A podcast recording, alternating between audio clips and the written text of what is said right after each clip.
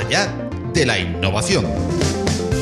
Un espacio sonoro patrocinado por Open Expo para estar al día de la innovación tecnológica abierta.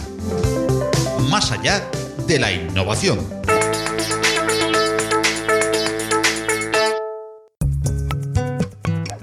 Durante la celebración de la pasada edición de Open Expo Virtual Experience tuvieron lugar interesantísimas charlas, coloquios, mesas redondas y entrevistas que vamos a ir dejándote en formato podcast en Más allá de la innovación, por si te lo perdiste y prefieres este formato, aunque si lo deseas tienes los contenidos igualmente en el canal de YouTube de Open Expo. En la edición de hoy de Más allá de la innovación os proponemos una entrevista con una de las personas que más conoce de ciberseguridad en España y fuera de sus fronteras, como es Yaiza Rubio, analista de seguridad en Eleven Path para el grupo Telefónica. Junto a un compañero del podcast, como es Juan Carlos Ramiro, tuvimos el placer y el honor de charlar con Yaiza sobre ciberseguridad, por supuesto, pero igualmente sobre temas tan interesantes como gamificación y tokenización, datos y su uso, usabilidad y accesibilidad, contraseñas y métodos de autentificación, términos y condiciones y experiencia de usuario, entre otros muchos asuntos donde la opinión de Yaiza Rubio resulta, como siempre, enriquecedora e ilustrativa.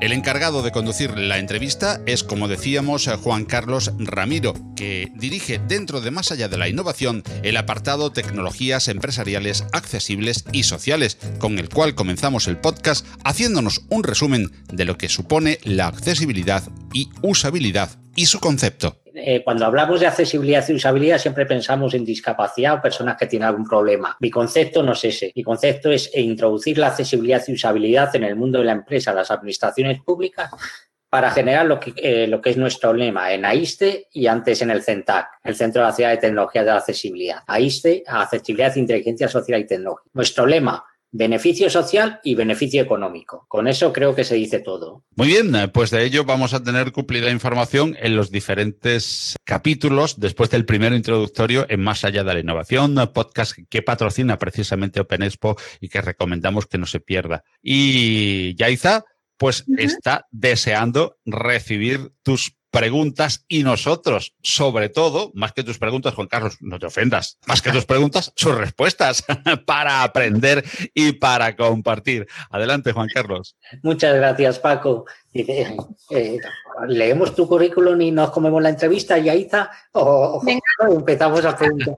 Porque eres, eh, comentaba con Paco que es apasionante tu trayectoria de, tu formación y tu trayectoria de empresarial y de, eres eh, licenciada en ciencias de la información, pero te pasaste al mundo de la ciberseguridad, tienes un máster en, en Derecho de las Tecnologías ha sido la primera mujer, ha roto moldes completamente, ha sido la, primera la primera mujer en impartir conferencias y participar en conferencias en los grandes eventos de la ciberseguridad a nivel mundial y, cualquiera que, se meta en, tu perfil en LinkedIn, pues eh, va a ser como leerse un libro. Y ¿Te parece que pasemos a las preguntas entonces? Sí, yo creo que a través de las preguntas podemos incorporar ¿no? esos matices a lo mejor de la carrera, ¿no? que yo creo que son importantes. Vale. Perfecto. Pues Yaiza, me vas a permitir que empiece con un tópico, aunque sea cortito. ¿Cómo una mujer de tu talento se metió en este apasionante mundo de la ciberseguridad? Porque has sido pionera y has roto moldes, has sido la primera hacker española, hacker buena, en participar en los grandes encuentros de ciberseguridad informática, como en el DEFCON, una de las convenciones hackers más antiguas de Estados Unidos. ¿Cómo, ¿Cómo, una mujer de tu talento ha acabado siendo una pionera y una referencia en este campo de la ciberseguridad? Pues de casual, siempre le digo lo mismo, completamente de casualidad, porque yo estudié ciencias de la información. Lo que pasa es que a medida, a medida que iban pasando los años me di cuenta que que esa carrera no sabía si, si iba a ir mucho conmigo, ¿no? Esa, esa profesión. Y rápido, pues eh, cogí, dije, ok, vamos a. El mundo de la seguridad es algo que a mí me gusta y que me apasiona. ¿Y por qué? Porque tenía referentes quizá desde la parte de la seguridad física, más bien, bueno, mi padre es militar, mis abuelos pues también tenían su trayectoria militar y el mundo de la seguridad siempre era algo que, me había gustado también. Lo que pasa es que no decidí en su momento apostar por ello, ¿no? Y cuando acabé la carrera, pues dije, ¿por qué no? ¿Por qué no? la parte del análisis de inteligencia me gustaba mucho y vi rápido, o sea, hay una de las cosas, a mí me gustaba estudiar mucho y vi rápido que, oye, para, para manipular, para obtener demasiada, mucha información y poder, y poder analizarla de una manera, vi rápido que tenía que aprender a programar. Tenía que automatizar aquellos procesos que veía que como humana no iba a resaltar sobre una máquina, ¿no? Que es la obtención de información. Siempre lo pensé así. Entonces empecé a programar. Eh, también me junté de, pues de, con compañeros que eran apasionados de la tecnología, ¿no? Y, y fueron los que realmente me inculcaron pues eh, lo que aporta la tecnología a todas las profesiones, en concreto pues a la parte de análisis de inteligencia. Y a raíz de ahí empecé a programar y me fui, a, fui metiendo todavía más en la parte de seguridad informática porque veía que ahí se abría un campo. Yo os estoy hablando como hace 10 años. Hace 10 años había cuatro personas hablando de seguridad informática. Una era Chema y dos más, no, no había más, ¿no? Y, y todavía no estaba muy profesionalizado ese campo, había muy poquita información, había muchos manuales y, bueno, acceso a Internet y me, y me, ponía yo pues en mi casa a trastear con la tecnología y a aprender de, redes y a, ver cómo estaba construida la tecnología. Y, y así como empecé a aprender y bueno, pues empecé a trabajar en ese, en ese 21SEC, que fue de las primeras empresas en España en ofrecer productos de seguridad orientados a empresas y ya después fue cuando Chema se incorporó ¿no? con, con su empresa eh, y creó Eleven Pads en, Telefónica, cuando eh, yo ya ahí trabajaba en el vertical de seguridad de Telefónica y ya nos, nos agrupó a todos como en una buena familia, ¿no? Y se crearon cosas muy, muy chulas en Eleven Pads y que todavía se siguen creando. Hay una, cosita, hay una cosita, Juan Carlos, si me permites eh, intervenir rápidamente, eh, que cuando hablamos ahora mismo, desde hace unos pocos de años que, le aplicamos esa, terminología de TIC, se le acabó el C casi y lo dejamos en TI, Tecnologías de la Información, o en IT, Information Technology, como queramos decirlo, en inglés, en inglés o en español. Y tú eres licenciada en algo que tiene que ver muchísimo exactamente con la información. Entonces, le, falta la pata de la tecnología a los licenciados en ciencia de la información? Sí, sí, sí les falta. Eh, bueno, yo espero que ahora en la carrera toquen un poquito más, se toquen mucha más tecnología de lo que yo toqué en mi carrera, ¿no? Pero, pero yo creo que todas las carreras están tienen que verse transformadas. O sea, el concepto de las carreras y las profesiones de hace 10 años no son las que son ahora. Y todos tocamos tecnología. Y, yo, por ejemplo, que, doy clase, doy clase en máster de ciberseguridad, pero también doy clases en, máster de análisis de inteligencia. Y ahí hay perfiles, por ejemplo, que pueden venir del mundo tecnológico, pero pueden también venir del, mundo de las ciencias sociales, ¿no? Y, ves gente que ahí lo importante es con tu actitud frente a la tecnología. Hay gente que dice, uy, tecnología, uy, qué difícil todo. Y hay otra gente que dice, bueno, no he estudiado esto, voy a intentar aprender, porque al final, sinceramente, casi toda la información está en Internet. Y bueno, pues acudes a una persona que sabe un poquito más, pero es que buscas en Google y probablemente tus problemas están resueltos ya. Así que, es, pero ese concepto, ¿no? esa, esa forma de pensar todavía no se tiene interiorizada entre, entre personas que vienen del mundo de las ciencias sociales. Y es lo que yo intento cuando doy clase a esos perfiles, intento demostrar que, que, no hace falta haber estudiado informática para saber de tecnología o porque tú propio, tú puedes ir ¿no? haciendo ese camino poco a poco. Pues eh, eh, Yaiza, eh, yo creo que hoy en día nadie duda ya de que, eh, que los datos, los datos digitales son hoy la pieza clave de la transformación digital, no tanto en el ámbito empresarial como en las administraciones públicas y en el ámbito doméstico también, que necesita una transformación y, y urgente. Debemos conseguir motivar al usuario, sin duda, al ciudadano, al usuario, que es quien usa las tecnologías. Y eso es difícil. Tú estás utilizando procesos y metodología de gamificación. Eh, ¿Qué crees que puede aportar eh, este nuevo concepto, esta nueva forma de trabajo para hacer llegar al usuario la, necesidad de esta transformación digital? Eh, yo tengo la experiencia, por ejemplo, de, Telefónica, ¿no? Y cómo se está llevando a cabo todo lo que es la transformación digital. Y y es, es brutal los equipos de tecnología que, están, lo que están haciendo en muy poquito tiempo. Eh, pero es necesario, ¿no? Desde el mundo empresarial se ve que esa transformación digital es necesaria porque si no, no vamos a poder competir con las grandes tecnológicas. Eso, eso está clarísimo, ¿no? Si no hacemos esa transformación digital, nunca podremos competir contra un Amazon o contra un Google, ¿no? o empresas de ese estilo y porque son todavía mucho más ágiles a la hora de crear tecnología. Pero luego nos ponemos desde el punto de vista del usuario y llegas y te das cuenta de, ostras, yo he transformado mis procesos tecnológicos y no soy capaz de, y creo productos, creo productos y servicios digitales sobre esos procesos tecnológicos pero no soy capaz de, transmitir salud al usuario, no soy capaz de que esos productos y servicios realmente el usuario los interiorice, primero los conozca, luego los interiorice y que luego tengas una verdadera relación, ¿no? El usuario con esa tecnología. Y la verdad es que le hemos dado muchas, muchas vueltas de cómo incentivar al usuario eh, en cuanto a, a, esto que te comento, ¿no?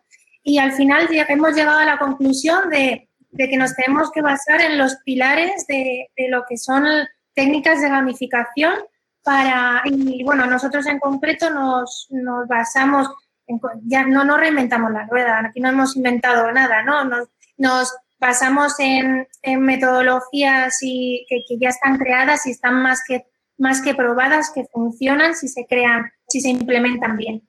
Y, hemos visto, pues eso, que la gamificación puede llegar a ser, eh, o procesitos de gamificación, o más bien, pues sí, procesos que utiliza la gamificación para mejorar ese engagement con el usuario, de por qué no lo vamos a meter en el descubrimiento de productos y servicios digitales, que es lo que le está realmente costando a, las, a, los usuarios engancharse, ¿no? A, a, que los utilicen. Y porque muchas veces a lo mejor la experiencia de usuario no es lo, lo, que comentabas tú, ¿no? No era lo, mejor, o, sea, o no se diseñó bien para ser entendible. Y la verdad es que estamos poniendo mucho, mucho foco en eso.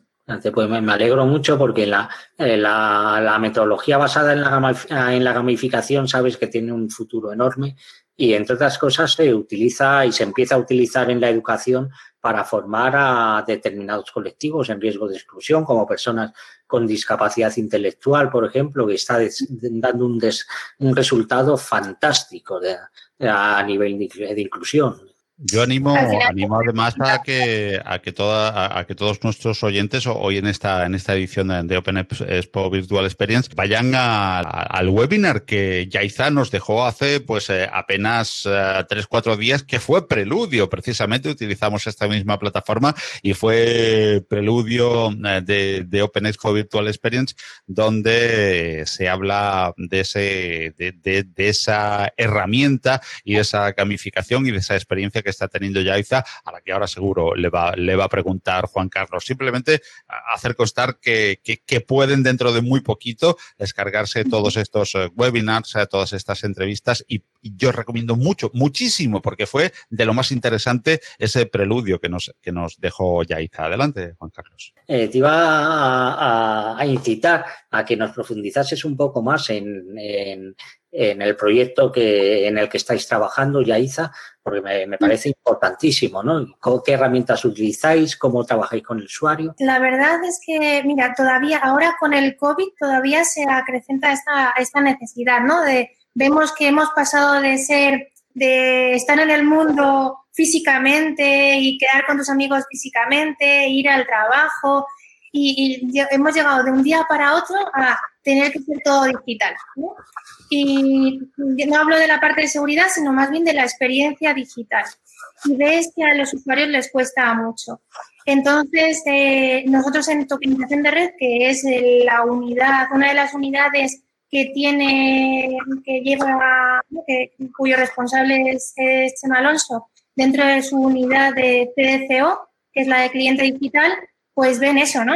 En esa unidad se crean productos digitales, pero necesitan muchas veces de, esa, ese descubrimiento de esos productos y de ese engagement con, ese, con esos productos que tiene que tener el usuario. Y, en, eso estamos, en eso estamos trabajando. La organización al final lo que hace es premiar a los usuarios por ser más digitales. Entonces, lo que hacemos es crear una moneda digital para incentivar eh, internamente, ¿vale? internamente dentro de, lo que son los clientes de Movistar, eh, para incentivar a los usuarios a que descubran determinados productos o, por ejemplo, muchas veces esto tiene que ver con nosotros tenemos una necesidad como empresa y vemos que el usuario también puede acogerla como beneficiosa para él, ¿no? Llegamos como un win, hacemos tenemos un win to win, yo gano por una cosa y tú ganas tokens para obtener otras cosas, ¿no? Y, y de alguna manera lo que hago es modelar ese comportamiento ah, del usuario, que considero que a lo mejor previamente no era lo suficientemente bueno, o no, no bueno, tampoco es, no era, no era donde nosotros queríamos que estuviese, ¿no? Ese, ese usuario. Y con esa moneda digital, pues intentamos pues modelar esa, esa experiencia. Y, por ejemplo, hay, dentro de ese proyecto hay casos de uso súper, súper bonitos en los que estamos trabajando, que es, por ejemplo, con las tiendas digitales, ¿no? o sea, perdona, con las tiendas físicas. Las tiendas físicas están en un proceso, ya antes del COVID, estaban en un proceso de transformación digital y ahora han visto que esto tiene que acelerarse todavía más. Y han visto en tokenización, pues, eh, justo el incentivo para, oye, modelar esa experiencia del usuario en las tiendas en el sentido de, yo no puedo mm, permitirme, simplemente por garantizar la seguridad de mis clientes, que haya más de X personas en las tiendas. Entonces necesito nivelar esa curva de, personas que van a tiendas. ¿Por qué? para garantizar esa seguridad del usuario, ¿no? Entonces, con esa moneda, al final lo que le decimos es, oye, te incentivamos de alguna manera si tu horario para ir a una tienda de Movistar es en X momento del día, ¿no? Que es donde yo tengo un valle más o menos bajo y así puedo llegar a nivelarlo y de alguna manera garantizar esa, esa seguridad del usuario.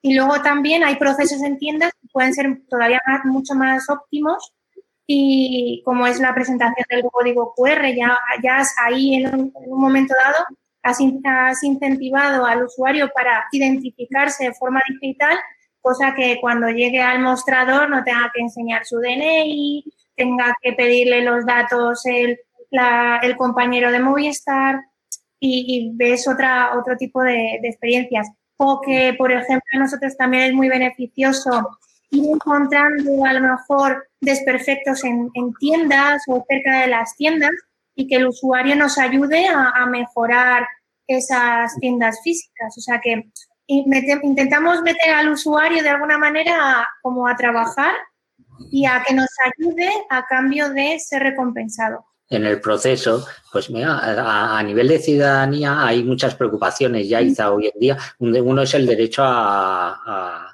nuestra propia identidad y a que no salgan nuestros datos y nuestra... ¿Cómo podríamos conjugar la, seguridad digital, el derecho a la intimidad, eh, con no frenar el avance eh, de la innovación tecnológica en, campos y sectores tan sensibles como el sociosanitario, el de la educación o la propia investigación científica? Pues es, o sea, yo desde mi punto de vista es completamente compatible. Lo que pasa es que es verdad que en esos procesos de desarrollo de software eh, hay que meter a la parte legal y de seguridad desde el diseño completamente. Nosotros, eh, bueno, en Telefónico lo, hemos visto desde el principio, quizá porque muchas de las personas que, que, que están en la unidad de CCO venimos de Eleven Pass, ¿no? Venimos de las unidades de seguridad y vemos que ha sido un error crear productos digitales sin tener en cuenta a los equipos legales y a los propios equipos de seguridad y entonces vemos que dices, no, no, sin privacidad y sin seguridad no se pueden crear los productos digitales porque al final lo que haces es, tienes un problema y generas desconfianza en el, en el, en el ciudadano, en el usuario final o lo que fuera. Y además ya no desconfianza con tu marca, sino también desconfianza con Internet. Y eso es el futuro, ¿no? Entonces, eh, a día de hoy, por ejemplo, yo estoy, yo, eh, nosotros creamos todo sobre una plataforma en Telefónica que se llama la cuarta plataforma, en la que, en la que donde, donde, los, o sea, donde todos los productos y servicios depositan, se crean sobre esa plataforma precisamente para garantizar la privacidad y la seguridad. Ninguna aplicación, si no tiene su propia aplicación sobre cuarta plataforma con los roles y los permisos porque se los ha dado el usuario, es decir, el usuario le ha dado consentimiento a Telefónica, a Movistar en este caso, para acceder a los datos, esos servicios nunca podrán consumir eh, datos personales.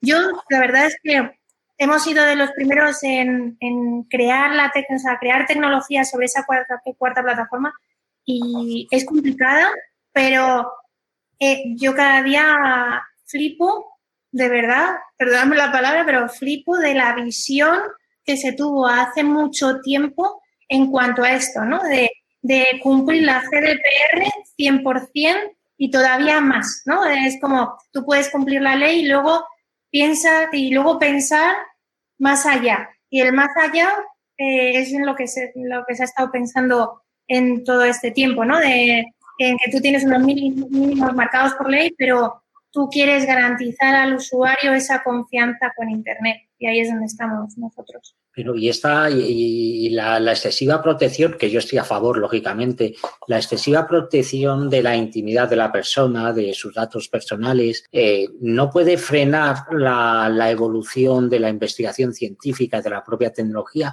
que, esto está muy ligado con el mundo del derecho también, de la que tú también eres experta, aparte de licenciada en ciencias de la comunicación, y que el mundo del derecho se tiene que transformar eh, completamente de, no, no puede frenar la evolución tecnológica.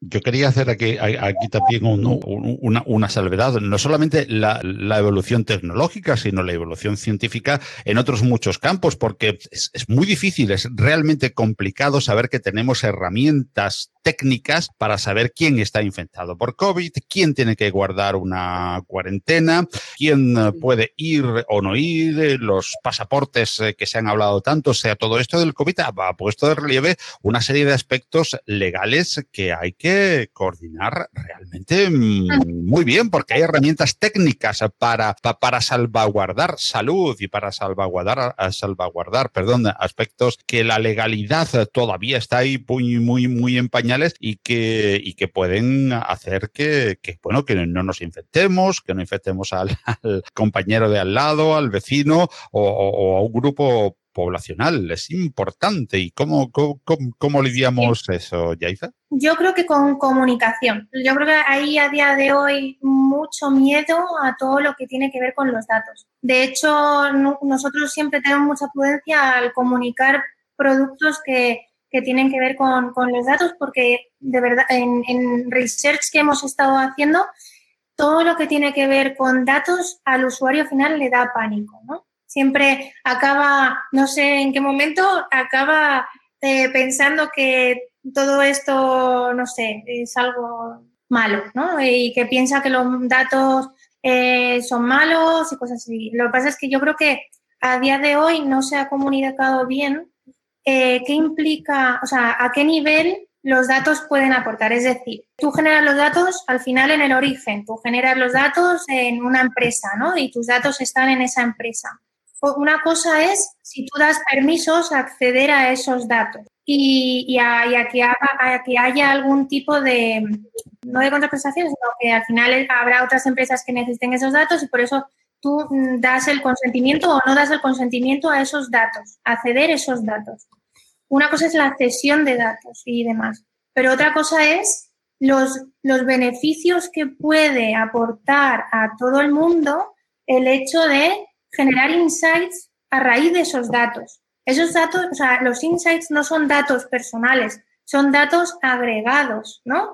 Y a veces nos llevamos las manos a la cabeza con, ostra, eh, ¿por qué mm, eh, o sea, utilizamos todos los días, ¿no? Lo, de aplicaciones que me dicen si hay mucho tráfico a la hora de ir a mi casa al centro de Madrid. O sea, esos son y lo que realmente lo que hacen es, son insights, utilizan insights. Y yo creo que el problema viene muchas veces de que el usuario, el usuario final directamente no, no se ha explicado bien quizá el beneficio real que tienen los datos para los ciudadanos.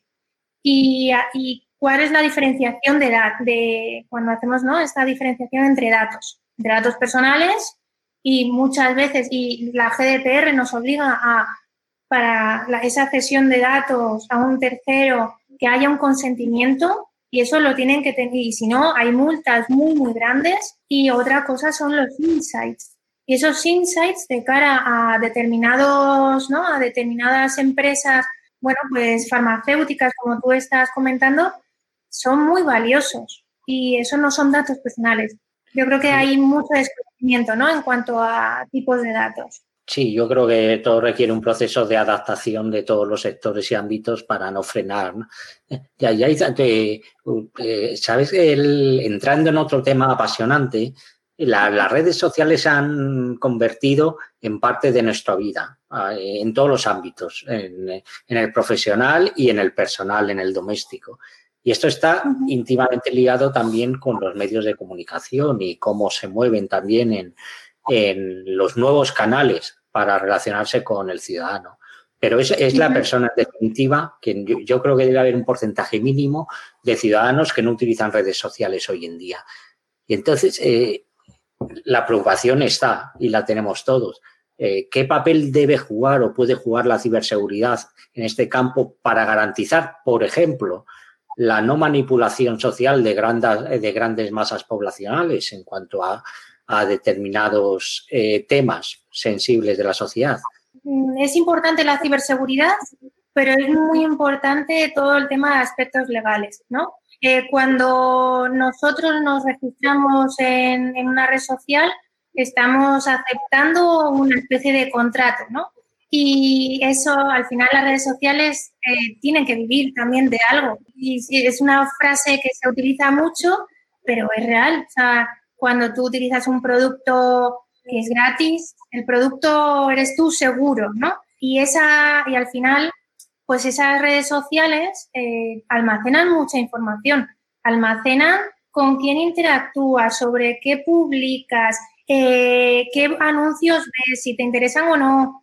Y, luego solo hay que ver, por ejemplo, cuando entras a Twitter Ads, ¿no? a, la, a la plataforma que tiene Twitter de, de advertising, de publicidad, y cualquier, cualquier empresa puede registrarse y puede seleccionar el público objetivo al que quiere ir, ¿no? Y, ves que, ostra, pues si yo me dedico a, soy una tienda, o sea, soy una empresa de cereales, pues yo me registraría en esa plataforma para, o sea, compraría una campaña, ¿no? Haría una campaña de quiero que le aparezca mi anuncio de cereales a este público objetivo. Pues esa información la tienen las plataformas, ¿no? O también acuerdos que tienen con terceros, con terceras empresas, de cuando, cuando tú, aquí hay un, hay un concepto muy bonito, que, bueno, bonito, sí, que lo que tú haces en una, cómo entrelazar tu vida física con tu vida digital. Y eso se hace muchas veces cuando tú vas a una tienda de forma física y te dicen, te hago un descuento, eh, dime cuál es tu correo electrónico o tu número de teléfono, ¿no?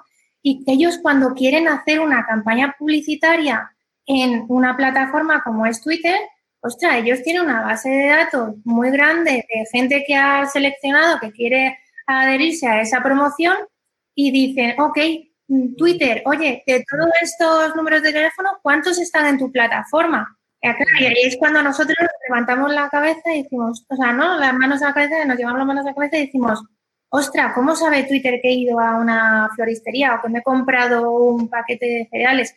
Esa es la, esa es la historia, pero, pero tú has aceptado esa gratuidad, ¿no? O esa, o esa promoción de alguna manera. Ahora, esas plataformas, una cosa es cómo tratan y si realmente es ético, ético, ético, porque no se están saltando la ley, es ético, tú has firmado unos términos y condiciones, es ético.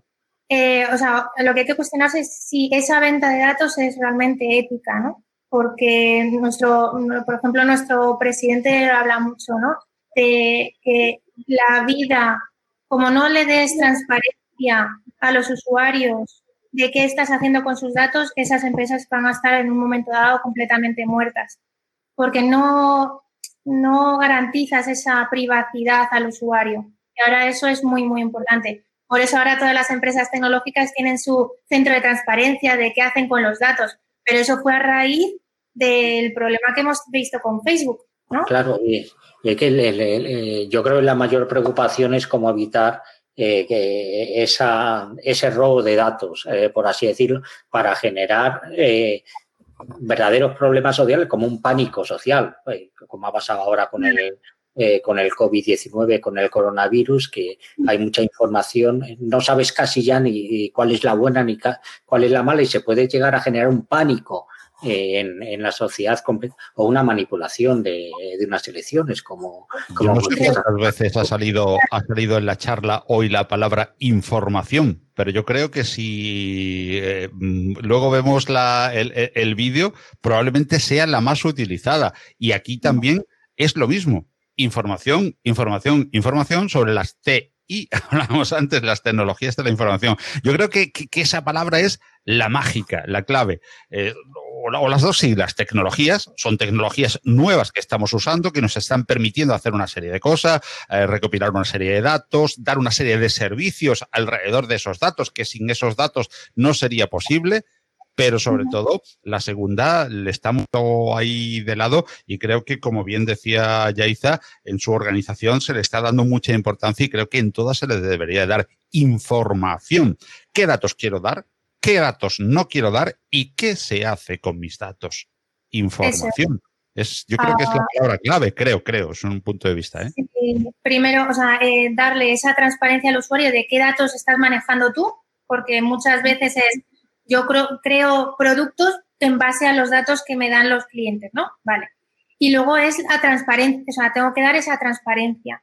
Y luego también, con, si voy a, voy a tener algún tipo de acuerdo con un tercero o quiero hacer publicidad dirigida o cualquier tipo de prácticas de este, de este sentido, ahora la ley lo que nos está obligando es a captar esos consentimientos por parte de los usuarios para hacer este tipo de, una, una pregunta por si hay alguna pregunta. He sido redundante.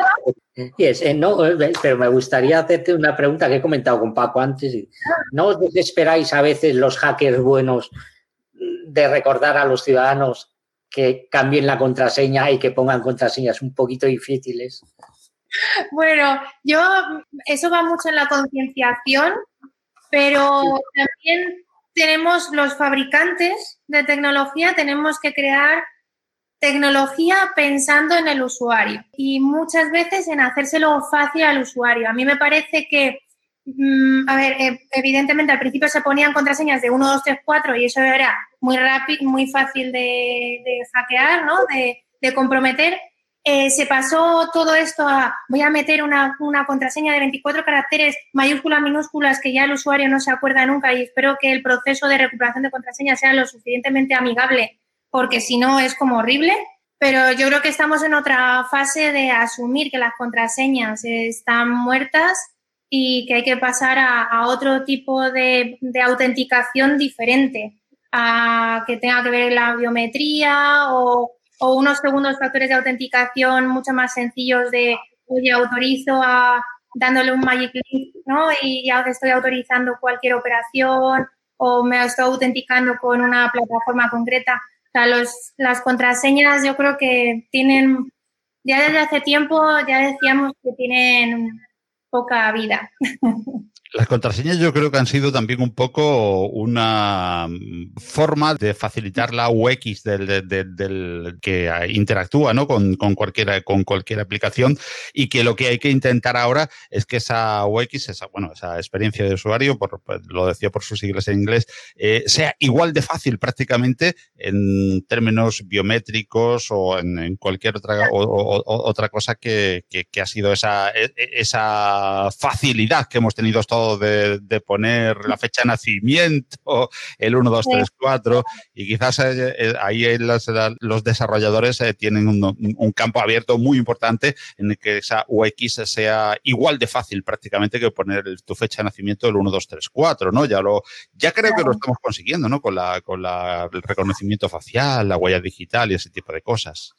Fíjate, Paco, me vas a permitir un inciso y ya está, porque yo todo lo llevo a la accesibilidad y usabilidad para garantizar y para ganar dinero. Y que la empresa, la, biometría, la biometría, por ejemplo, puede ser un, ejemplo bestial de usabilidad para muchísimas personas mayores o personas con discapacidad intelectual y para acceder a la compra de productos, por ejemplo, que antes no de. Es decir, ganar dinero y además generar beneficio social, Yaiza. Cuanto más sencillo, yo ahora estoy aprendiendo muchísimo de experiencia de usuario, porque sí, porque no queda otra, pero, pero es eso, que cuanto más sencillo se lo pongas al usuario, mucho mejor. Y antes creamos productos mega complicados, pero porque no había esa cultura quizá, o nosotros no teníamos esa cultura de experiencia de usuario y pensar que realmente la tecnología se tiene que crear pensada en el usuario y no en los programadores que crean la tecnología.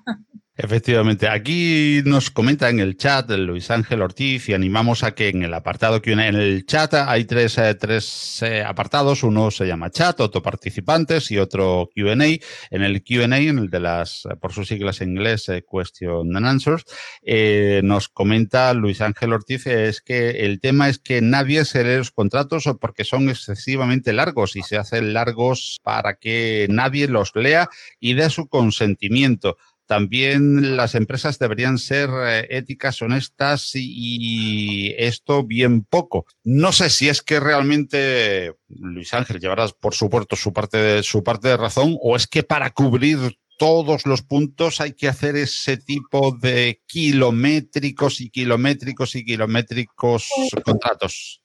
Mira, eh, yo he estado durante todo este año y el anterior, desde que llevamos con tokenización, eh, claro, o sea, tokenización tiene que ver mucho con el tema de los datos y dar esa garantía al usuario y esa responsabilidad y esa seguridad. Y, tiene que ver también con los términos, y, o sea, con garantizar que esos términos y condiciones realmente también sean leídos, entendidos por los usuarios. Eh, ahora mismo hay proyectos súper bonitos que tienen que ver con mejorar el entendimiento de los términos y condiciones, pues con iconos y hacerlo como más accesible y no tener que leerse una ristra de, términos y condiciones que, vamos, que eso es infumable, infumable. Pero luego yo intento incorporar ese tipo de proyectos al proyecto donde estoy y hablando con los departamentos de legales, eh, le digo, no, no, yo quiero quitarme los términos y condiciones. O sea, yo quiero realmente ser transparente y hacer esto usable por parte del usuario, que a plena vista de, decirle al usuario que, oye, esto es lo que, esto es lo que se basa en mi servicio y que no se tenga que leer una lista de, términos y condiciones. Pues, o sea, eso siempre tiene que estar. Lo que me decían los del departamento legal es que, aunque existan esos proyectos de mejorar la usabilidad y el entendimiento de los términos y condiciones, nunca puedes de quitar los términos y condiciones. Eso es lo que por lo menos a nosotros nos han es la recomendación que siempre nos han dado, que los términos y condiciones tienen que estar, tienen que ser aceptados y, tienen que, o sea, el proceso de aceptación tiene que estar bien, bien explicado y bien entendido, pero tú puedes montar esa capa de abstracción, pero no puedes quitarte los términos y condiciones. Aquí ya estamos terminando, Juan Carlos, ya te dejo yo de despedir. Precisamente en tu campo, aquí, aquí habría mucho que, porque ha hablado Yaiza de accesibilidad. Quizás estamos haciendo inaccesible y no por barreras eh, perdón, arquitectónicas, eh, como en el, en el, caso en el que, en el que tú estás eh, trabajando siempre, barreras por diferentes diversidades funcionales, cuanto al andar o al ver o al oír, sino que a veces hay una barrera que es el entender realmente estos términos y condiciones y que, y que habría que hacerlo más accesible. Ahí habría un campo de accesibilidad nuevo, quizás. Sí, otra, ah, perdón. Otra cosa es cómo explicas ¿no? los términos y condiciones. Ahí sí que nosotros tenemos que hacer el esfuerzo de hacerlo más entendible. pero quitarte los términos y condiciones parece que eso no Claro, es imposible. Por eso digo que, habría, que habría quizás un, nuevo tema de, accesibilidad, ¿verdad, Juan Carlos? Sí, accesibilidad al entendimiento. Es que tenemos que tener muy claro que la, población, la ciudadanía es muy diversa. Y no hablo de personas con discapacidad. ¿eh? Estoy hablando de personas mayores, personas que, eh, tienen dificultades de aprendizaje, eh, personas que simplemente por su formación pues, han trabajado en campo que lo más que han, han visto de tecnología es la televisión y el teléfono que entonces eh, el hacer llegar ese conocimiento, y Aiza lo ha estado repitiendo y repitiendo y repitiendo, y tiene toda la razón, es, hay que, tenemos que encontrar formas de hacer llegar ese conocimiento de forma simple, sin, sin eliminar todo ese tocho, evidentemente, que es necesario, pero hacer llegar ese conocimiento de forma que sea comprensible. Pensar que nosotros, eh, nosotros llevamos trabajando, os voy a poner un ejemplo muy, muy claro, muy elemental. Nosotros llevamos trabajando en este campo, conocemos las tecnologías, pero en nuestro caso, yo no soy tu Paco, pero yo dentro de 20, 25 años tendré ochenta y tantos. Y probablemente me cueste entender. Yo casi no tenga experiencia, me cueste de. Y, tenemos que pensar que la población es muy diversa. Y vamos a una población envejecida. Entonces, todo lo que no sea facilitarle ese conocimiento para garantizar su seguridad y su autonomía en la decisión, estamos, eh, podríamos entrar en un, en un riesgo enorme, riesgo de seguridad personal, me refiero de, de, inseguridad más bien, que la persona no se sienta a gusto con, con su entorno, ¿no? Y esto creo que es preocupante. Y no tiene que ver con la discapacidad. Todo lo que sea accesible y usable es bueno para todos. Y mm. no, insisto, no pienso en la discapacidad, ¿eh? Sí, es que muchas veces es, lo que te decía, ya, ya, hice, perdón, un segundo, ya, ya, ya, te dejo la palabra porque estamos ya al límite del, tiempo de la conferencia. Eh, eh, creo que es un campo muy, muy interesante porque no solamente la discapacidad, como tú bien dices, sino la diversidad funcional, que es como ahora se, le llama, es, es, importante no solamente en el aspecto de una, bueno, pues, disminución de la, de la capacidad psíquica importante que todos podemos ver en unas enfermedades muy reconocibles o de alguien que pueda pues tener problemas de movilidad o problemas en el habla, problemas en la vista, problemas en el oído, sino simplemente alguien que por la edad y por eh, la, manera en el que, bueno, ha recibido su educación, ha recibido, tenga unos problemas importantes como para entender unos términos y condiciones que parecen muy generales hechos para unas personas que tienen una, bueno, pues un nivel cultural de entendimiento de las tecnologías suficiente como para entender esos términos y, y condiciones. Eh, dice Luis Ángel Ortiz una cosa súper bonita en el chat que dice que es importante pensar en las personas. Eh, justo iba a comentar eso, ¿no? De la gente que creamos productos o incluso los, equipos de ingeniería que los implementan, si no, e, si no hay en esos proyectos gente empática y que realmente está completamente involucrado en el desarrollo del producto y piensas en, el usuario, eso nunca va a ocurrir. O sea, el producto y la persona que lo crea están completamente unidos. O sea, eso es siempre, siempre va así. Si hay una persona que no es empática y le da igual y va a trabajar y hace un proyecto, un producto, nunca va a pensar en el usuario. Pero realmente si realmente haces lo que te gusta y eres una persona empática, eso lo, por defecto piensas en el usuario. Pues Juan Carlos, pues yo te dejo despedir. Yo me despido dándole las gracias a Yaiza. Muchísimas, muchísimas gracias a ambos, Juan Carlos. Yaiza, Gracias. Gracias, a vosotros. Yo, yo a Yaiza te quiero dar también especialmente las gracias, sobre todo porque eres tremendamente didáctica, hablando tremendamente llana y hablas para todo el mundo, es decir, te entiende todo el mundo. Y eso que eres una eminencia para mí en, cuanto a tus conocimientos, porque dominas un montón de campos y no fáciles pero eh, eres una comunicadora excelente. Entonces, eh, te, doy las gracias. Muchas horas de universidad y dando clase.